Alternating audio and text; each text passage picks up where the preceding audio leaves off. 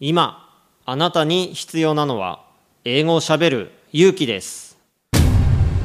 西澤ロイの英語でスピーカー。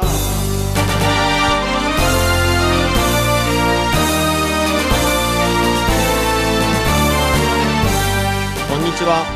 イングリッシュドクターの西澤ロイです。スピーカー。これは英語が少しくらい下手でも間違っていても大きな声で喋るとか堂々と意見を言うという意味です。英語は喋らないと絶対に使えるようになりません。今回も様々なレベルの英語学習者の方に英語で喋っていただきましょう。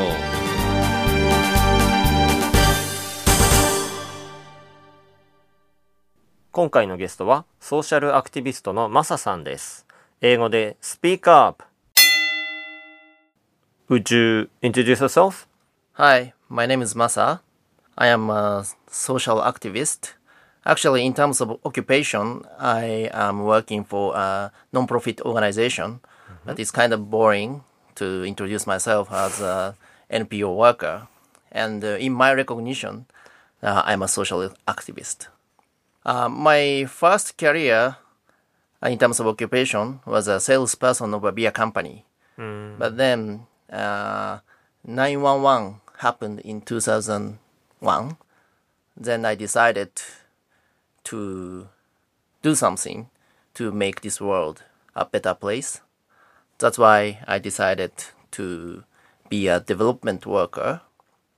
But at that time, all I knew was only how to sell beer. so I decided to study the development studies. But uh, before going to to abroad to get a master degree, uh, I I wanted to first-hand experience, actual experience, uh, before getting knowledge. I mean academic knowledge. I wanted to have you know actual grassroots level knowledge. So that's why I decided to go to Cambodia first, and I worked for NGOs in Cambodia for two years. Then I went to London to get my master degree about development studies. You know, that's a big change you know you were selling beer first mm-hmm. Yeah, yeah. So, in that sense, 911 was such a big thing for me. I wanted to know why such a thing happened. Of course, you know, it's totally unacceptable hmm. to cause such a terrorism. However, I thought, you know, there, there should be some reasons. So I kind of investigated why such a thing happened. And then I recognized and realized the disparity between poor countries and rich countries. So and decided to be a development worker.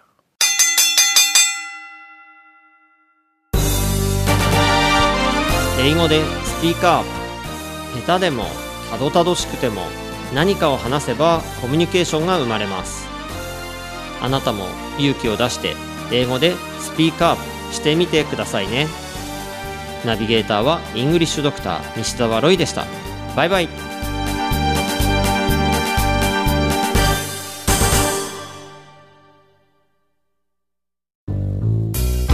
英語が話せないのは知っている単語を使いこなせていないだけ。だから1日15分の動画レッスンでエゴイヤ病直訳スピーキング病英語コミュ障が治ります。苦手意識が強い人でも2ヶ月以内に英語ができる人に返信。それが頑張らない英会話レッスンです。